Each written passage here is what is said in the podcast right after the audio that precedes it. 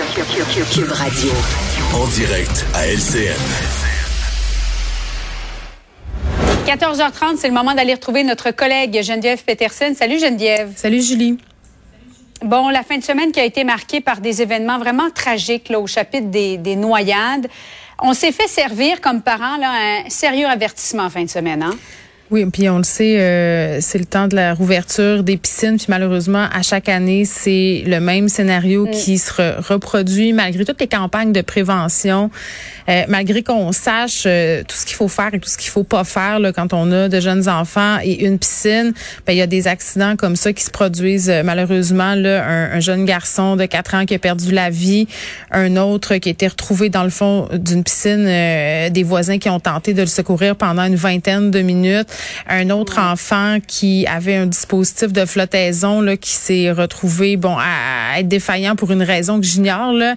Mais mais oui, un, avertissement parce que j'ai envie de dire ça peut arriver à tout le monde un accident comme ça, un drame comme ça euh, parce que une noyade là, ça arrive tellement, mais tellement, mais tellement vite. Puis on, on a tous en tête, euh, tu sais, la noyade dans les films, là. Tu sais, quand la personne appelle à l'aide en battant des bras, là, puis qu'on y lance non, une bouée. c'est pas toujours comme ça, là. Ben, ben en fait, c'est jamais comme ça. Une noyade, c'est silencieux. C'est ce que les experts se tuent, sans faire de mauvais jeu de mots, à nous dire chaque année.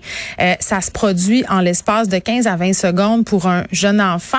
Donc, c'est 15 à 20 secondes, c'est pas long, là. C'est le temps de regarder un courriel, de rentrer à l'intérieur de la maison pour répondre au téléphone. Puis il y a une nouvelle donnée dans nos vies aussi qui s'appelle le télétravail.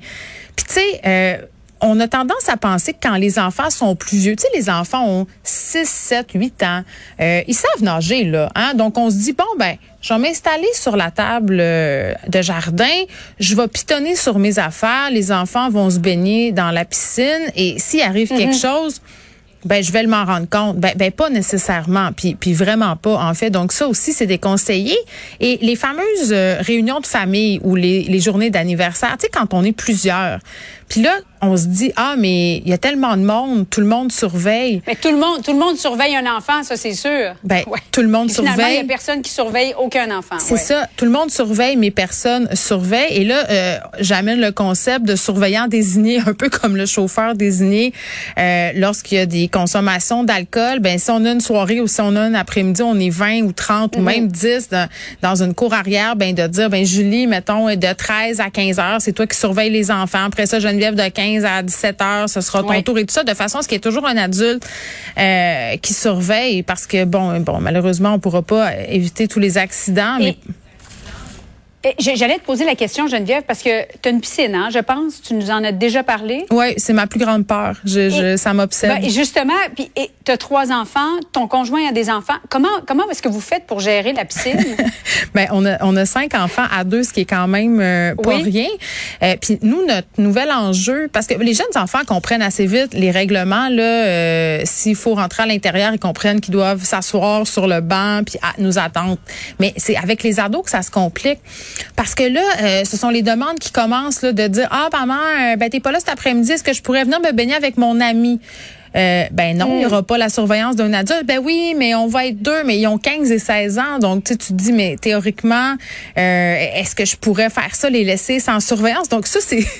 Je, vais t'avouer que c'est la première année que je suis confrontée à, à ce genre de, de défi parental. Les demandes d'ados. Ben, les demandes d'ados, parce que... Puis aussi, tu sais, t'es pas mm. là, tu t'en vas le soir, tu dis, est-ce qu'elle va venir se baigner avec ses amis? Est-ce qu'ils vont constater?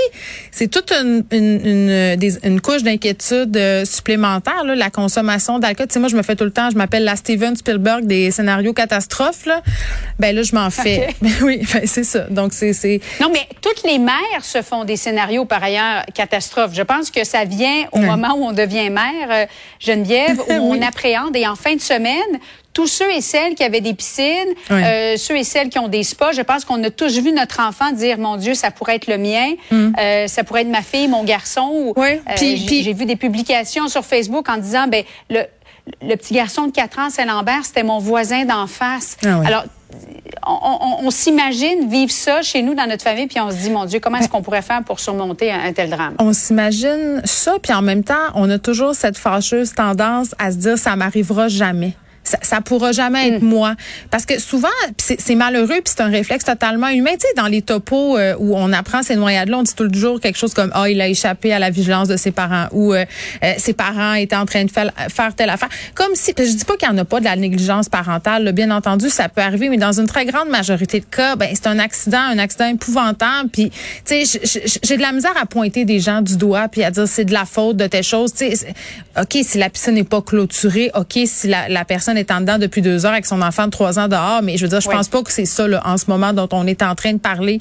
Donc, c'est ça, tu sais, essayons un peu d'être solidaires plutôt que, que de montrer du doigt parce qu'imaginez le drame que ces parents-là vivent. Tu te remets jamais de ça. Jamais. Effectivement. Merci beaucoup, Geneviève. Merci, Julie.